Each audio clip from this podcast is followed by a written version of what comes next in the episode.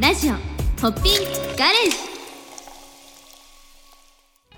ラジオホッピンガレージは魅力あふれる人生を送るゲストをお迎えしてゲストの人生のストーリーから新しいビールを生み出しちゃうかもな番組です。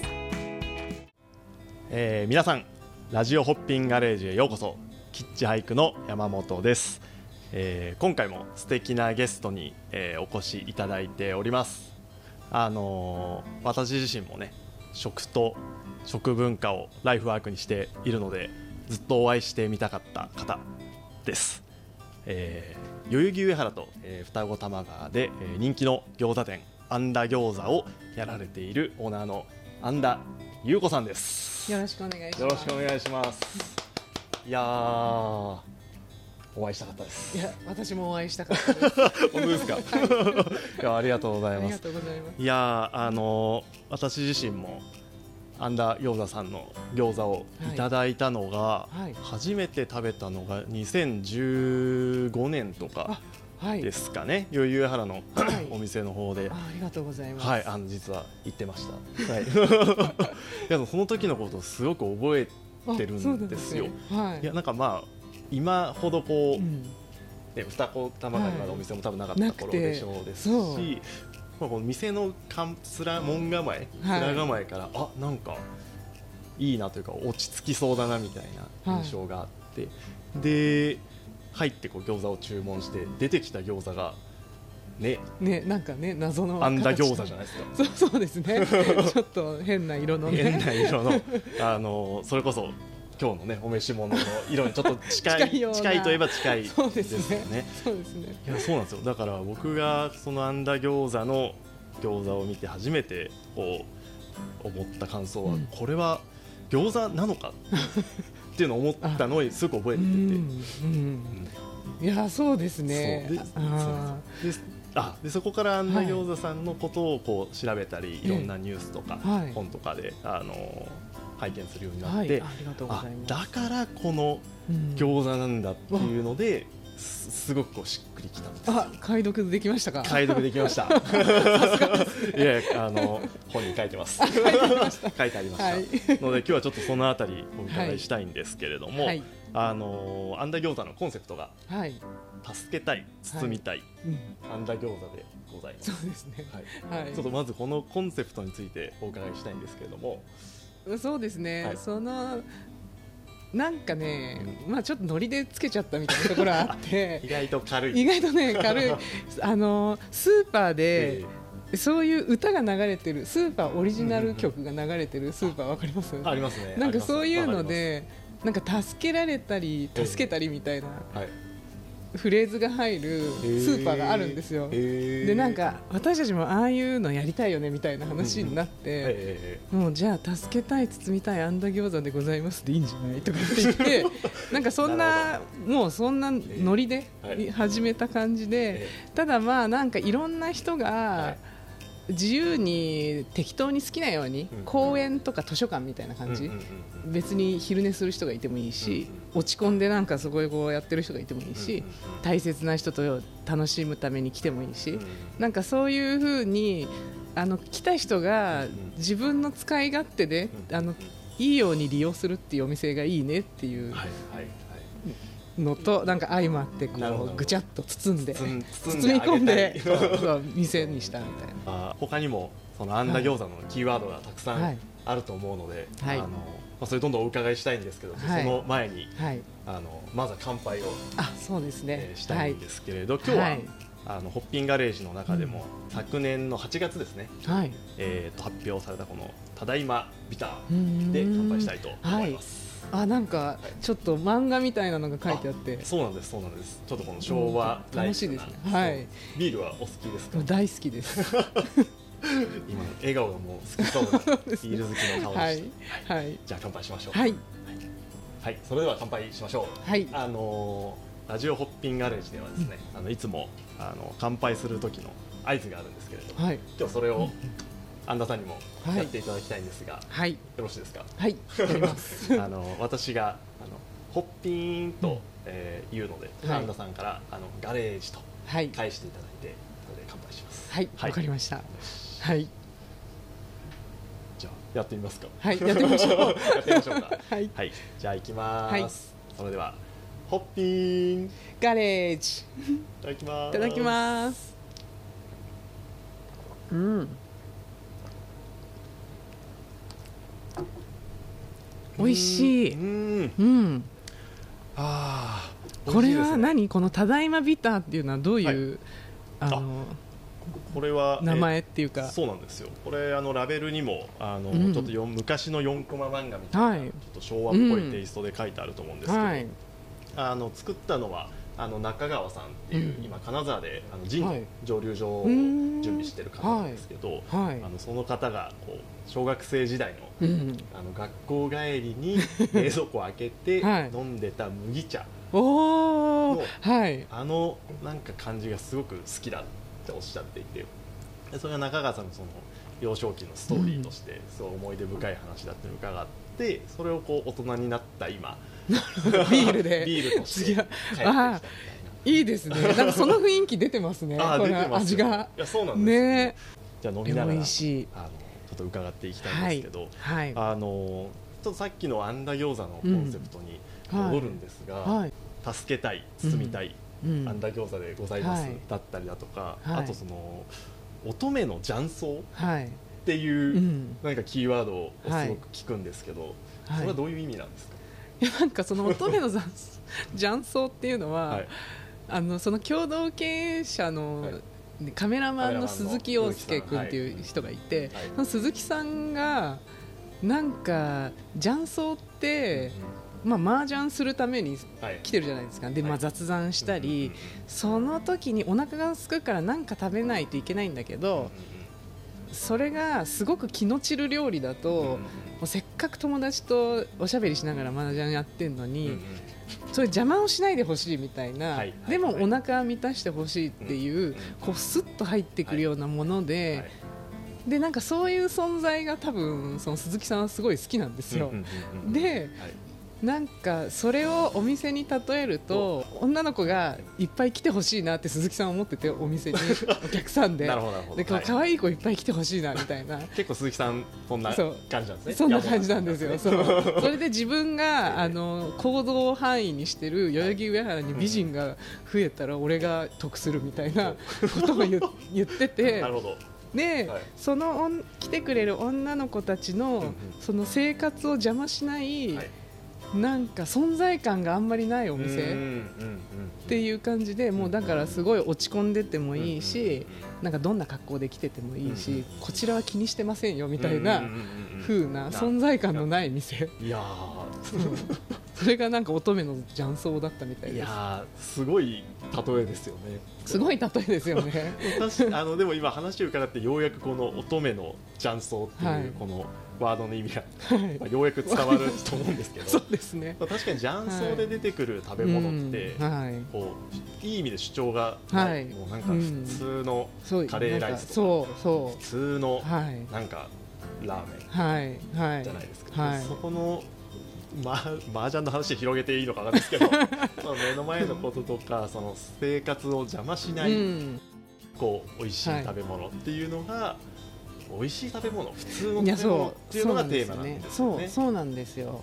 そう。でなんか男の子は割とそのラーメン屋さんとか牛丼屋さんに夜遅くてもパッて入れるじゃないですか、はいはいはい。でそれって多分女の子ってちょっとハードルが高くてね。なんかそんな夜10時とかにうん。こんななんか豚骨ラーメンとかねがっつりしたもの一人で食べるの恥ずかしいみたいなのがあるけどやっぱりもう仕事終わってもう疲れて帰ってきて家ではもう料理はできないってなった時にはなんか何かしら食べないといけないんだったらはい。なんかその一食がうんちょっとだけ健康的なっていうかまあなんかその添加物が入ってないとか手作りとかそのぐらいのレベルのなんか家で食べるようなものっていう感じだったらまあいいよねっていう 鈴木さんのお気遣いが なるほど。お店になってるんです。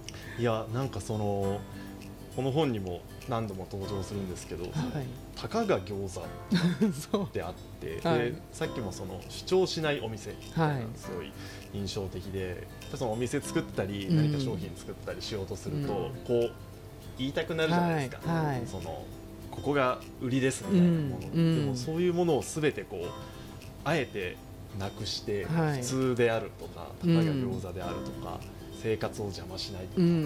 なんかそういうこう作り方がすごく安田さんのこのはい。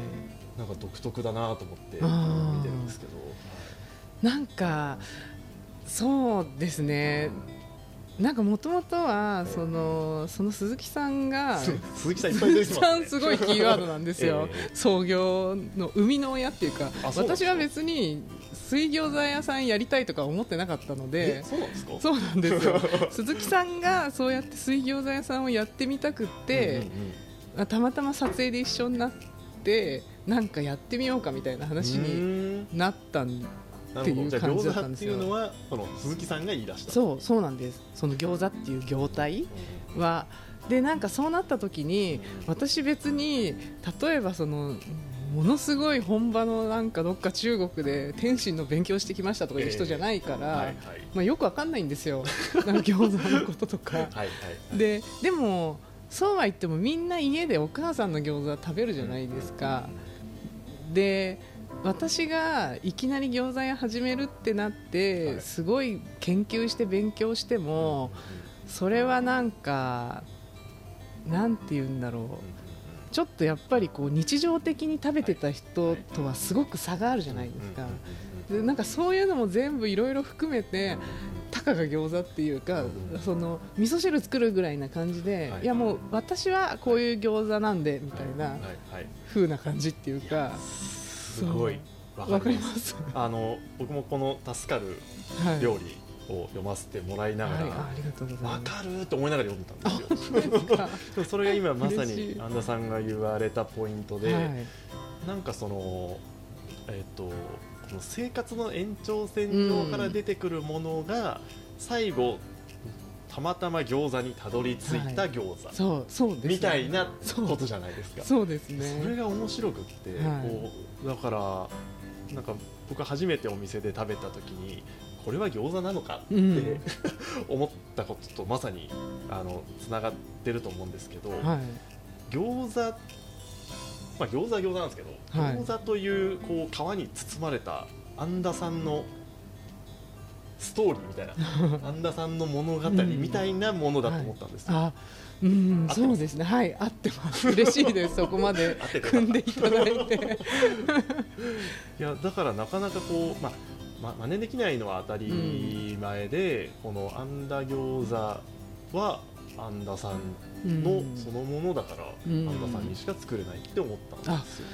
そうですね。なんかなので多分その山本さんもこのねこの世界中のはい、人んちでご飯を はい。食べた時にきっと同じ感覚っていうかうん。おそらくその今日ご飯食べさせてもらいたいとかまあうちに来なよっていうのもあると思うんですけどはい。そういう時に出てきたお料理ってはい。別に山本さんのために作ってる料理じゃないじゃないですか。それが面白いんですよそねうわかります。そのうんなんかだからん。私たちもうんお店っていう体裁を作らなきゃいけないからなんかこううん。最後のトッピングにねこうミントを飾らなきゃとか 色合いがとかいうことじゃなくてなんか自分たちだったらこれを毎日食べられるかなとかうんうんうん。自分たちがまあ美味しいと思ってるんでお腹空いてるならどうぞみたいうんうなんなんかそそういうところうん。にそのこう旅の醍醐味っていうかはい。なんかそこに入ってきちゃったはい。このポッと入ってきちゃったなんかすごい世界にね出会っちゃう感じってありますよわね。かりますわかります、ね。自炊の延長線上にあるものが外に、外の世界に出てしまっそたみたいなうそうですね。そうですね。その自炊の延長だからこそ初めて食べるお客さんうん。は初めて食べるんだけれども、うん。ちょっと懐かしい感じがするとか、そうです違和感がね。ないうんとかっていうところに帰ってくるんですよね。そうなんですよね。うん。だからそこはやっぱり乙女雀荘に出てくうん。る料理じゃないといけないから、そう。普通っていう概念でいかないといけないわけですよ。そうわかります、ね。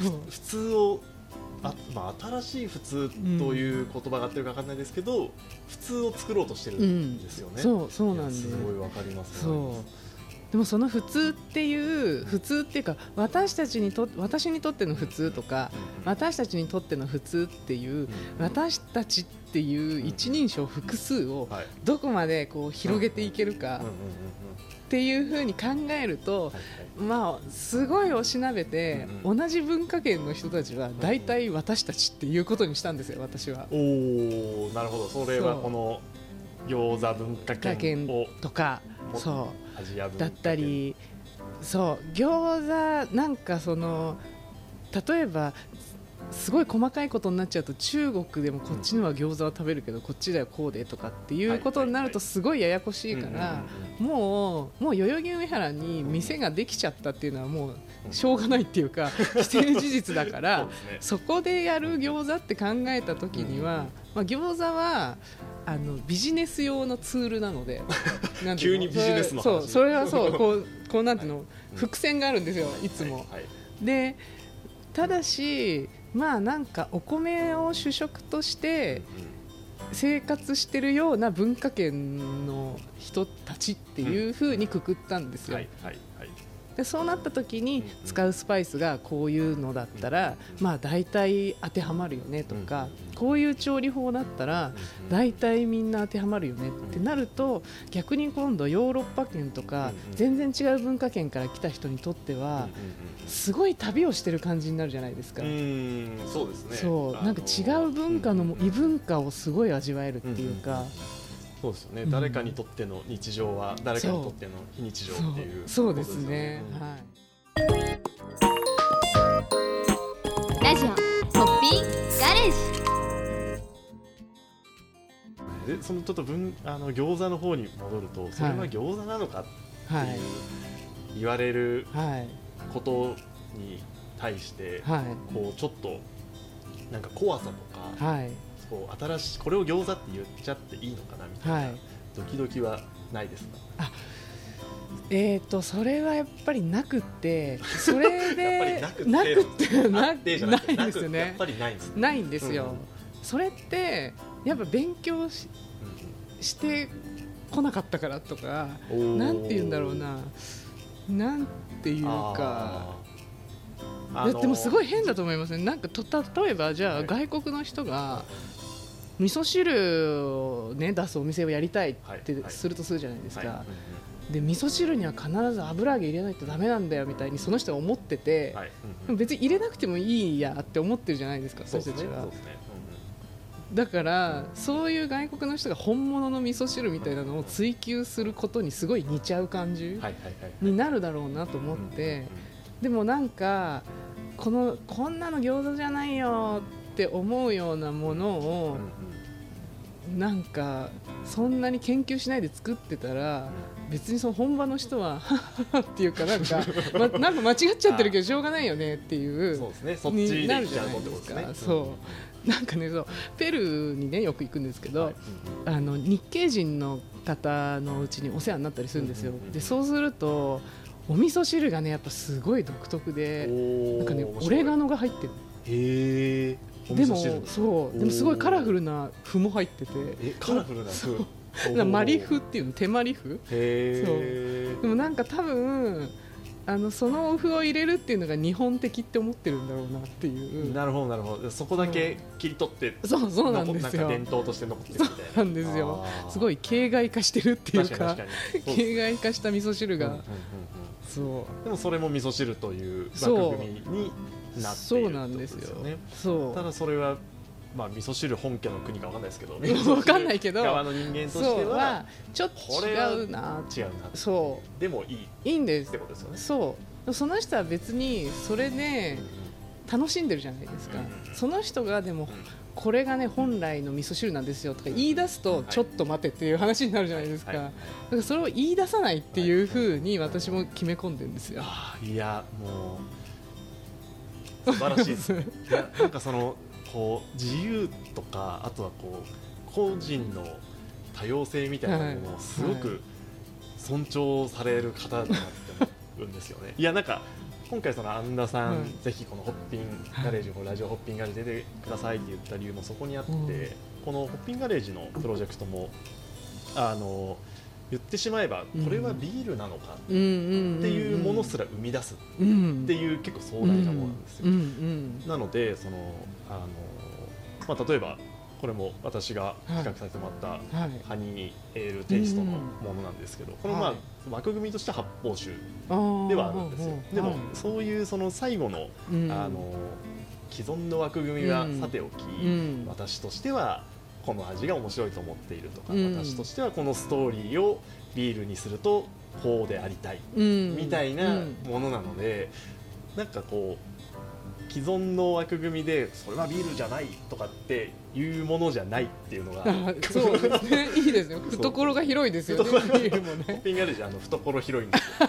そうですね。なので本当に自由なあのもうなんていうんですかねこうザ・ビールっていうビールとはこうあるべきだみたいな方からすると、うん。ちょっとそれはビうん。ールって呼んじゃダメだよみたいにうん。言われるものかもしれないんですけれど、うん。うん。そこをこうあえて、うん。いやいやこれもあのビールなんですっていう、うん。まあ、大きい枠組みでやっていくっていう、うん。そこがなんかすごく似てるなとうん思ってお声掛けさせて、あ。アンダさんは餃子、はい。ホッピングガレージはビールっていうところで、なるほど。あ嬉しい。なんか本当にいろんな面白いものが出来上がってますね。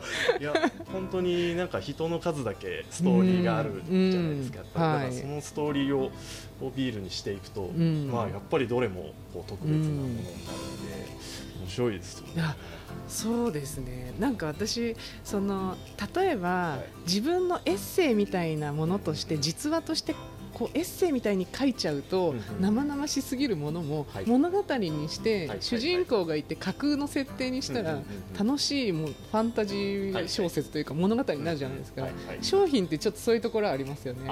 これもだって、本当はねこの方の個人のはい。思い出なんだけど、はい。商品にするときにはちゃんとその物語になってるっていうか、ね。確かに確かに、うん。そこで最後突き抜けて一つはいの作品になうんるっていう感じですよそね、れだから作るの楽しそうですね。ね。いや半田さんのストーリーもぜひビールにしませんか？あしてみたい。してみたい急に。急に。急に。急に。どんな味になるどんなか味になるあのアンナさんのインタビューだったりとか、このはい。本、あのはい。拝読させてもらって結構海外のいろんな国に行かれたりとかしてると思うんですけど、特に、はい。あのペルーですか、アはい。マゾンの方、はい。JICA のお仕事ではい。何度も行かれてるとそうでするんですけど、ねはい。あのー2012年から、はいあの JICA のプロジェクトのとあるプロジェクトに参加させていただいて、であのずっと行きっぱなしじゃなくって、はい。あの年に1回、うんうんまあ、3週間から1か月ぐらいずつあの同じ場所に同じメンバーと一緒にあの作業していくっていうので行ってで2016年に終わったんですけど、なんかちょっと名残惜しくって、そのまま自主的に毎年通うようになっちゃって 今はもう、はい、8回行きましたね。えーいすごいですね。それはフィールドワーク的なことなんですか？えー、とそうですね。もともとはあのーそのあんだ餃子やる前に冷蔵庫いらずのレシピっていう本を出したんですけど、はいはいその本を読んだ方からこの、まあ、自分がや活動しているそのペルーのそのアマゾンの方でも結局そのインフラが整ってなくて、電気も通ってないところもあるから冷蔵庫を使っていなくって。うんなのでその安田さんのそういうノウハウを現地の人にもなんかちょっと伝えてほしいみたいな感じだったんですけど、まあ蓋を開ければ逆で、まあ、もちろんでも教わることの方がね多いし確かに、ななもうすっかりハマっちゃってそれで。でその具体的的にそのアマゾンではどういうこの保存というか、はい。調理でやってるんですか？えー、と保存大体まあ川魚なんですよ。うん。そうですよね。でそれを塩蔵する、まあ、塩すごい塩漬けにしてっていう風にするのがまあ唯一保存食、まあ、あと塩り漬けか。塩漬けですね。塩漬け結構、まあ、なんか亀の卵塩漬けにしたりとかうん。そういうのはあるけど基本的にはやっぱりあの今はまああるけど畑みたいなもので野菜を育てるっていう文化じゃないから。うね。ね、あのなんかフルーツ取ったりとか密林ですもんねそうそうですね、っっていう感じなので保存をしてなんとかっていうのがなくってただし本当にこう暑いから、はい、お酢とかもすぐできちゃうんですよ。逆に。逆にだからなんかボトボト落っこちたマンゴーとかバケツに入れといたら、何日かしたら巣になってましたみたいな。勝手に。勝手に。それは面白いですね。そうなんですよ。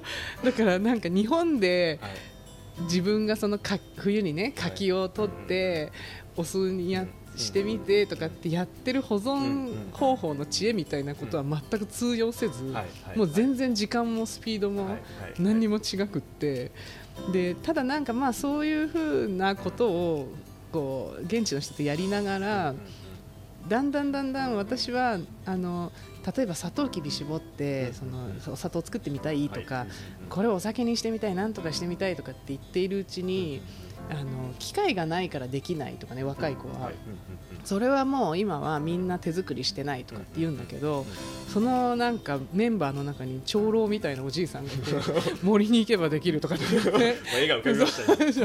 ついてこいみたいになってそうそんでなんかそういう道具を作るところからもう良さそうな枝ぶりの木を取ってきてそれをなんかこう絞り器にしてとか。でなんか私がそういうわがままを言うことで、そのその現地の青年からはこう疑問にすら思わなかったことも結局その長老から教えてもらえるので、はい、まあ、その橋渡しがまあ少しはできたかなっていう感じですね。素晴らしい活動ですよね、はい、今思ったのはそうですね。アマゾンのなんかジャングル全体が台所みたいな多分世界観で、それぞこもないければその、はい、あのまあ、保存もしないとかあの、まあ、なってるものをいつ,、まあ、い。つでも取れるとか、取れやすいことでいくと、はい、なんか感覚的にはあのこういう都市で生活してる人とそのアマゾンでの生活とはだいぶ捉え方が違いそうですね。うん、うん、そうですね本当。そうだから実は去年の3月、もうペルーにいたんですよ。で帰れなくなっちゃってもちろんコロナで。本当ですね。すごいタイミングですね。でもすごいす、ね、いいのか悪いのかすごいいいタイミングで森に入った瞬間に都市封鎖になって国境も封鎖されたから、はい、それいいタイミングなんいいタイミング。これでこれでもうなんか森でサバイバル生活を実践できるぞと思ってでまあ仲間もね6人ぐらいいるし、はい。はいでその長老みたいな人もいたから、はい、もうその人とその取れるものがやっぱり、まあ、ちょうど雨季から寒気に、はい、あの移り変わる時で、結構端境期というか、はい、何週間前までは取れてた実がもう取れなくなってくるとかってなってくるから、だんだんだんだんそのパンの木の実っていうなんかね、はい、変なでっかい栗みたいな木なんか味の、ね、そう木の実、はい、なんかそういうパンの実をもうそれを茹でてちょっと乾燥させてでんぷん取んないとだめだとかなんかちょっと加工もやってきたり生きるために買い物行けないから。すごい。そう。ドキュメンタリーですね。えー、そのコロナのまあ始まりというか一番世界的にこう広がった時にジャングルで生きてた生きてた。暮らしてた人って だいぶ珍しいだいぶ珍しいですよね。それビールにしません？いいですね。できるかな？どんなビールかわかんないビールにしてみたい。その体験を。な？るほど。そう。いうまあいろんなアマゾンでの体験がこう安田さんのこう食の向き合い方にどんどんこう影響があるそうそうですねあの例えばそのプロジェクトで行ってた時はやっぱりその1ヶ月って言っても、まあ、移動にすごく時間がかかるので、結局その首都に着いてもそこから国内線の飛行機乗って、でその後また車でこう行ってとかって言ってで奥地まで行くとなんか変な木の船に乗ってとか言って行くと、もう、ね、移動だけで1週間とかかかっちゃうので。まあ、活動できるのが賞味2週間ぐらいになっちゃうんですよ。でも今回はそういうことがなかったからなんか1回だけ作ってみてああ面白かったっていう体験じゃなくってその生活としてこうつないでいくっていうことをやってみたくって。てでマサトっていうねどぶろくがあるんですよ、はい。あの口紙種の一種、あのペッて、はいあのはいあれのキャッサバイモでやるやつがあって、で市場でそのスターターみたいなの売ってるので、はい、私はそれを初日にたまたま買ってたから たまたま買わないんじゃないですか？ひとまずこれがあればみたいな。でそれをずーっとずーっとつないでって暮らしてみたいなと思ってその長老に相談して、はい。これをずっとつなげられれば、あのまあ主食はまあお米もあるし芋もいっぱいあるんですけど、この芋類をみんなの食べ残しの芋類を入れたいって言って、どうせ口が種だからはい。いいじゃないですか、まあ。もうみんなが噛んだやつで。でそれでそうしたら死なないからみたいな感じでとにかくそれがやってみたいって言ったらそれであの協力してくれてずーっとねその飲み終わったらだんだんだんだんやっぱり水とその芋を足してって毎日毎日毎日毎日やってずーっと腐らないで食べつなぐ。そうまさに食べつなぐ。ね。そうです。えーそうで面白い。面白いですよね。うん。でその6人ぐらい、まあ、一緒に生活してたんですけど全員が全員そのやり方を熟知してなくていいわけですよ、うん私はなんとなくそのメカニズムは分かるし、うんその長老も分かってるから、あとはあの食べ残したら入れてねって言っておくだけで大丈夫で、うんでもそれってあんだ餃子のオペレーションも一緒で、あの大根をねの実の方を餃子に使うんですけど、どうしてもこのちょっと頭残るんですよ。でそれをあの塩水塩水漬けっていうものにしていてなんかとにかく人参のヘタとか大根の頭は余ったら全部ここに入れてくださいっていう決まりになってるんですよ。でそうすると翌日漬物になって、あの刻んでご飯の上についてたりねあえ麺の上に乗ってたりとかっていう風に別のものに変わるからそこでもまた資本が増やせるじゃないですか。だ かそうですよ。そう。無駄がないですよねそうそうなんです。らそういう風に全員が分かってなくてもいいんだけどなんとなくそのこのリズムの中にみんなが乗っかれるっていうものを作れるとなんかそこにこう生活が生まれて、はいであ昔なんかやってたなみたいな感じでこう家でも見よう見まねでできるみたいな、はい。そう。それができたの面白かったですね。これはもうあんだちょっと興奮してきたな。ビールになりますか？もう言われてしまった。ビールしましょう。いやーなんかそのいやーこうなんていうんですかねそのまさにあのワードとしては多分ブリコラージュっていううん。ワードそのもので、っていうので今聞きながら思ってうん。ました、うんあるものでうん。やりくりして、うん。まあ、新しいものを生み出すことが目的じゃないけれども、結果的に、うん。えーこうなっているっていうもの、でそれをつないでいってなんなんとなく暮らし全部がこうなんていうのサイクルしているっていう考え方うんですよね。うん。そうそうですね。言われませんか？そうリコラージュの人ですよね。言われたことないそういえばブリコラージュの人って言われたことないですあ本当ですか。ホッピンガレージの、はいあのタグラインがブリューユアストーリーなんですね。でいろんなこう人生のストーリーからビールを作るっていうあのチャレンジなんですけれど、最後にぜひあの安田さんから、うんこんなビールを、えー作ってみたい、こんなストーリーでビールを作ってみたいみたいなものありますか？そうですね。なんかね以前ね春にねフキノトウのビールっていうのを飲んだことがあって日本で。えーはいはい。であそれはすごい日本の春の風物詩ではい。面白いなと思っでても美味しそうですね。そう苦味にがねすごいビールと合ってて、はいはい。すごい美味しかったんですよ。だからなんかそのよもぎとか毒ダミとかなんはい。かそういう季節の野草っていうかみたいなそうそういうもので本当にどこにでも生えてるもののが面白いなと思おってどこにでも生生えてるるものものでペンペングサとかなんかそういうやつ。ペンペングサのビール。美味しそうと思います。いや面白いですね。うん。フキノトウとかも見はい、からに美味しそうですけどうペん、ンペングサまで行くのはもうペンペングらしさが半端ないですね。いやなんかねいろんなものを無駄にしたくないなと思って。あ こう下向いて歩いてるんです私はいつも。なるほどなるほど。いや面白いですね。はい。いや今日はあの貴重なお話をたくさんアンダさんから伺うことができました。あのアンダー餃子ってこうまだまだなんかこう僕は世の中のいろんな人に知ってほしいなと 思いますしやっぱりこの安田さんご自身のこうストーリーというかこうなんか生き方みたいなものがなんかすごくあの素敵だなと思うのでぜひビールにしませんか？お願いします。はい、ということで、えー、今日の、えー、ゲストは、えー、アンダ餃子のアンダ優子さんでした。ありがとうございました。ありがとうございました。